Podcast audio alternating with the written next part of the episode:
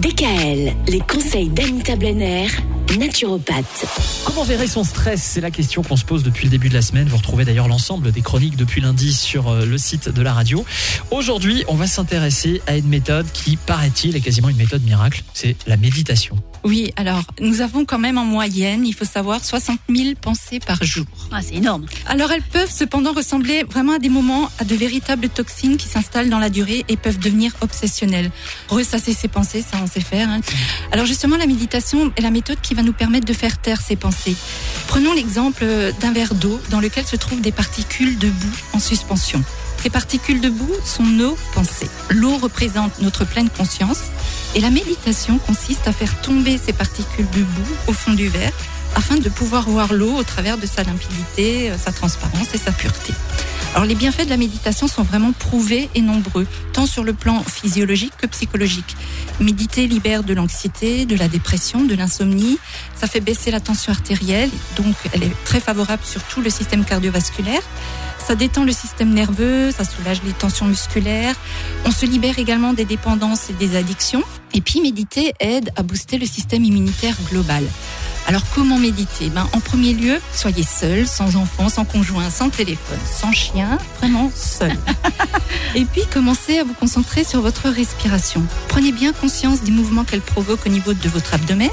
L'inspiration qui fait gonfler votre ventre, l'expiration qui fait dégonfler.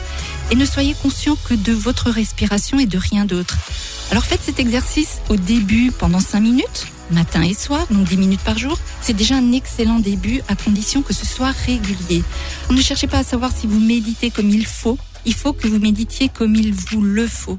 Et il faut surtout pas culpabiliser en se disant que les autres méditent sûrement mieux que moi ou non. Il n'y a que votre méditation qui soit importante et non celle du voisin. Donc rassurez-vous en étant convaincu que votre méthode est la bonne.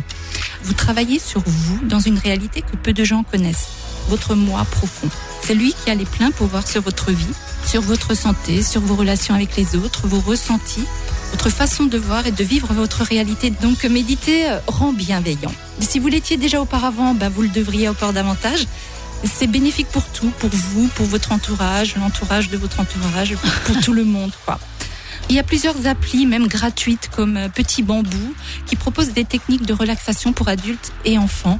On peut méditer, entre guillemets, dès qu'on est enfant. Bien sûr, l'idéal, ce serait déjà de commencer dans les écoles maternelles. Ah oui De tout de suite mettre le pied à l'étrier aux enfants. Euh, Croyez-moi qu'il y aurait bien moins de violence dans les cours d'école et moins de crois qu'ils font déjà aussi en Finlande, euh, la méditation Oui, tout euh, à dans fait. les écoles C'est maternelles. déjà bien intégré dans Ouais. certains systèmes éducatifs. Ben, il y a encore pas mal de travail en France, mais Oh j'ai oui. bon espoir. Anita Blenner, on rappelle que vous êtes naturopathe, deux cabinets, un à Mulhouse, un à Célestat. On vous retrouve également sur internet www.label-santé.net. On se donne rendez-vous lundi. À lundi. DKL. Retrouvez l'ensemble des conseils de DKL sur notre site internet et l'ensemble des plateformes de podcast.